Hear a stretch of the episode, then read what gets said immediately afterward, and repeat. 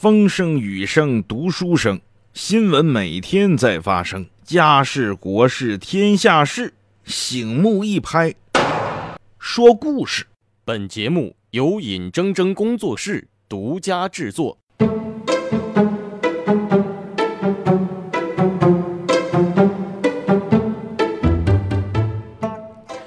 学说故事，今天给各位说什么呢？说说放生那些事儿。最近几年啊，不知道是因为什么原因，可能是真是人心向善呐，都想积德做些好事儿，哎，都想给自己祈福。那怎么办呢？放生是比较一个流行方式。说这个放生啊，救人一命胜造七级浮屠，上天都有好生之德，扫地不伤蝼蚁命，爱惜飞蛾杀照灯。于是啊，很多人，呃，不管有钱的也好，没钱的也好，都开始加入到放生大军这个行列里边来。你看，之前咱们听说过，哎，有的那个主啊，就特别虔诚，说这个蛇呀是能解人们的这个嗔恨的。说你跟谁有仇，这这这仇根本没法解开。那你想解这个仇怎么办呢？你放蛇呀。而且蛇是有灵性的呀，你看是你放了它之后，它还能报恩，变成个美女回来嫁给你，开个药铺叫宝芝林，对不对？那白素贞不就是那么玩的吗？于是很多人买蛇，说什么蛇好？眼镜王蛇，咔咔都给放到景区里去，差点就咬着人。还有人说，那你不能说这个光放蛇，还得放点别的呢。于是啊，把这个海鱼就放到了河里，把河鱼放到了海里，把陆龟就是给扔到了水里，把海龟给扔到了深山里，然后把老鼠啊、蛇呀、什么这些蟑螂啊这些东西，包括蚊子，就放到了村里。哎，那些村民叫苦不迭，那不管，反正我放生了，我积德行善了。今天我看到一条新闻。有一帮善人呢，拉着一大卡车淡水鱼，哎，他还知道青莲草鳙加鲫鱼，这都是淡水鱼，放哪儿呢？说放到一般河流里边啊，这些鱼好像一放下去就容易死，那河水都被污染了，咱们放水库里吧。温州市有一个水源地，是个大水库，也是国家级的旅游风景区，一卡车鱼就给放到了水库里。本来呀，当地的工作人员说，我们这个水库的水质是一类水。什么叫一类水？你捧起来都能喝，这是水源地，这是受保护的。一般来说，活鱼放下去不会死。那这个水库瞬间出现了大面积的死鱼，那工作人员捞了很久啊，生怕它污染水源。万幸，经过工作人员的努力，捞上来七八百条死鱼，没有污染水源。那很多人就问：这死鱼是怎么来的？你这水质不好吗？那鱼怎么能死呢？经过调查发现，因为这个水源地啊远离市区，长途运输的过程当中，很多鱼因为缺氧，在车里边就已经死了。换句话说，你放生的那些鱼，那都是死鱼。哎呀，我是在想啊，这放生的人们智商得有多低？你放生的方式得有多 low 呢？咱们说放生本来是好事儿。无论是出于佛家的思想也好，能给自己续命啊，能给自己积累福报啊，能给自己增长慈悲心呐，还是说出于环保的角度，哎，这个能有生物的多样性，未来这个世界上，这个地球上不能只有人类自己呀，应该有各种各样的小动物陪陪我们的子孙后代也好，哎，这种环保主义也好，不管你怎么放生，就哪怕佛家的放生。人都告诉你是有智慧的放生，不能盲目乱放。那你把眼镜王蛇放到人家屋里去，你那是放生啊，那还是杀生啊？放了一条蛇，害死好几个人，你说你这叫放生吗？你这叫慈悲吗？还有就是你把那海鱼放到河里，把河鱼放到海里，你说这叫放生还是叫杀生？所以说我希望今后咱们再放生啊，都能够有智慧的放生，能够有常识的放生。按照现在流行词儿讲，叫科学的放生。咱们千千万万呢，可别学慈禧那个傻娘们儿啊！今天我就给各位讲讲这慈禧因为放生，被人蒙了几十万两白银的故事。说慈禧那多精明个老太太呀，谁敢蒙她呀？谁敢骗她呀？那老太太瞪眼就宰活人呢。而且权倾朝野垂帘听政，谁敢蒙他？谁？他旁边太监。有一年啊，慈禧办大寿，这太监在旁边忽悠：“哎呀，老佛爷，上天呢都有好生之德，您老过大寿啊，大赦天下。这小猫、小狗、小鱼、小虾米、小鸟的，那是不是咱也赦一赦呢？慈禧一听是有道理啊，那这事你给我办了吧。哎，来贺寿的这些人，不管你是谁，一人送给老佛爷一百只鸟，这鸟是要放生的，一百只鸟，一百条鱼。那这些鸟和鱼不能客人自己买呀，那都是象征性的，就好像现在给明星大腕献花一样，那花都不是粉丝自己买的，有几个粉丝自己买花啊？都是主办方提前准备好，在后台来来给你拿去，现在送上去啊，你给给他送花去，都是这么的。那一样，这鸟和鱼啊，都是提前买好的，谁花的钱呢？太监不能自己花钱呢，慈禧自掏腰包，掏了几十万两，哎。买好了鸟，买好了鱼，这客人拎着一百只鸟，一百条鱼。哎，老佛爷，老佛爷，慈悲为怀啊！老佛爷，这大慈大悲啊！您就是观世音菩萨转世，反正就念喜歌拜寿呗。集中了数万只鸟，数万条鱼。老佛爷高坐在龙楼之上，哎，往那一坐，周围这来贺寿的列立两厢。这小太监就开始要放生，放生之前呢，都有个仪式叫仪轨。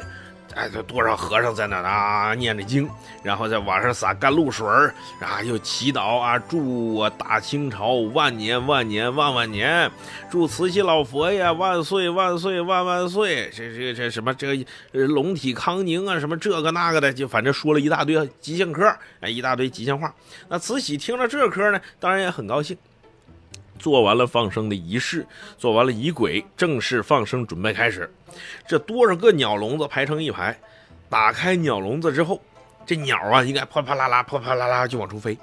可是就怪事了，这鸟没飞出几步去，转过头又回到笼子里来了。哎，仔细一看呀，这是怎么回事啊？旁边的太监就开始来了。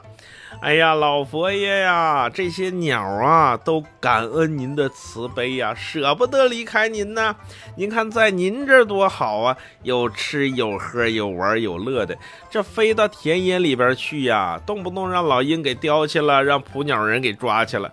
哎呀，老佛爷呀，别说我们呐，就是这带毛的畜生都感激您呐。哎，这老佛爷一听高兴了，说好。好，既然这鸟啊都知道感激我，来一只鸟赏一两银子。我的天哪，那可叫一万多只鸟啊！一万多两银子就赏去了。那鸟会花钱吗？这钱都落太监兜了。你别忘了，买鸟买鱼就几十万，再加上这些鸟，哎，又落了一万多两银子。接下来放鱼吧，拿着大桶，哗就开始。颐和园那不是有个大湖吗？往这湖里倒，哗哗就往里倒。怪事又来了。这鱼啊，游着游着不往前游了，掉头都往回来，都往岸上走。哎呀，挤得七口叉口，七口叉口。老佛爷一看，这是怎么回事？太监又跟着拍马屁。老佛爷啊，鸟知道感恩，这鱼也知道感恩呐。他向您呐磕头作揖谢恩呐。哎呀，你看看，万事万物皆有灵性，您是真正的佛爷转世啊。哎呀，这慈禧一听啊，眉毛鬓角连大嘴叉，这通乐，心里甭提多高兴啊！那脸上的表情就跟吃了蜜蜂屎一样，那甜的不得了啊！那位说了，这鸟真有灵性吗？这鱼真知道感恩吗？这是怎么回事呢？哎，这帮太监高就高在这儿，做扣也坐在这儿。这鸟啊，提前好多天就买好了。买好了之后怎么办呢？在外边请的鸟把式进宫来，午饭以后就专门在放生这个地方就开始训。你飞出去你就得飞回来。你都见过公园里边有那训鸟表演吗？训鹦鹉，一会儿让它荡秋千呢，一会儿让它踩单车、嗑瓜子儿、划根火柴给客人点烟呢，这都会。哎，那鹦鹉还真灵，一训就有，一训就有。再加上鸟把是常年摆了鸟，训这玩意儿那是假的一样。那位说鸟能训，那鱼能训吗？你怎么训这个鱼呢？这里边还有高手。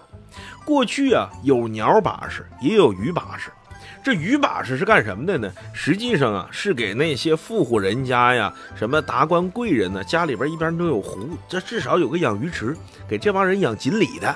哎，往里喂个食啊，养养锦鲤啊，别让它死了啊，甚至繁殖一些锦鲤，干这个的，这叫鱼把式。那太监跟鱼把式说：“你得让这鱼往回游。”我们他没好意思说蒙老佛爷钱，说讨个吉利。哎，游回来之后呢，这鱼啊一上一下的，一点头，就好像给老佛爷磕头似的，哄老佛爷高兴。这鱼把式可难坏了，这是怎么着？这哎，大冷天出了一脑门子汗，他这一摸汗，一下想起来了，对呀，天冷啊，天冷怎么回事呢？咱们都知道，鱼是冷血动物，有很多鱼啊，它其实是根据季节的变化，它也在南来北往的，这么根据季节的变化来回迁徙的。那鱼把是用个什么招呢？原来装鱼的这个桶，它的水温相对于湖面的水温都要高。而且高到什么程度呢？鱼待着正好舒服的程度。这鱼往下一下，一碰冷水，越往前游越冷，越往前游越冷。这很多鱼都是，哎妈，游游错地方了。本来要去南方的，要去南方，咱们繁育后代，怎么往北方游了？再往前游西伯利亚，咱冻死个屁的！赶紧往回游。这么一往回游。岸边上刚好有放生的鱼，原来养的那个水跟湖水一掺，比原来的湖水又暖和一点，这鱼都往岸岸边上涌，瞅着就好像这鱼都往回游似的。实际上是利用了生物的一种特性，结果用这种假象把慈禧老太太蒙蔽的够呛。那这些鸟和鱼后来真放了吗？没有，让太监呢把鸟逮回去，鱼捞起来，拿吧拿吧，这市场又给卖了。多少钱买的，多少钱卖？你说卖鱼的、卖鸟的，惹得起这帮玩意儿吗？反正多多少少赏点银子就算拉倒了。这帮鱼贩子、鸟贩子呢，多多少少能捞点功夫钱儿，那也算没白搭。反正鸟和鱼都回来了吗？这家捞的是两皆大欢喜，就蒙谁？就蒙慈禧老佛爷那一个人，就蒙他老糊涂了。那时间已经来到咱们二十一世纪了。这个每个人都应该具备一点科学常识，每个人呢都应该具备一点科学知识。我们放生也不能像慈禧太后那么 low，也不能像慈禧太后那么无知，而且智商那么低呀。我不反对任何人放生，无论是出于对人性的修炼也好，还是出于对环境的保护也好，我真的特别不反对放生，甚至我更赞成去放生。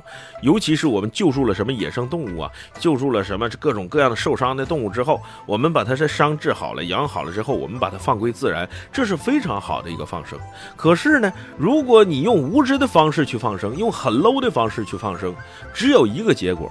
就是富了那些靠放生发家的那些鱼贩子、鸟贩子，甚至蛇贩子们。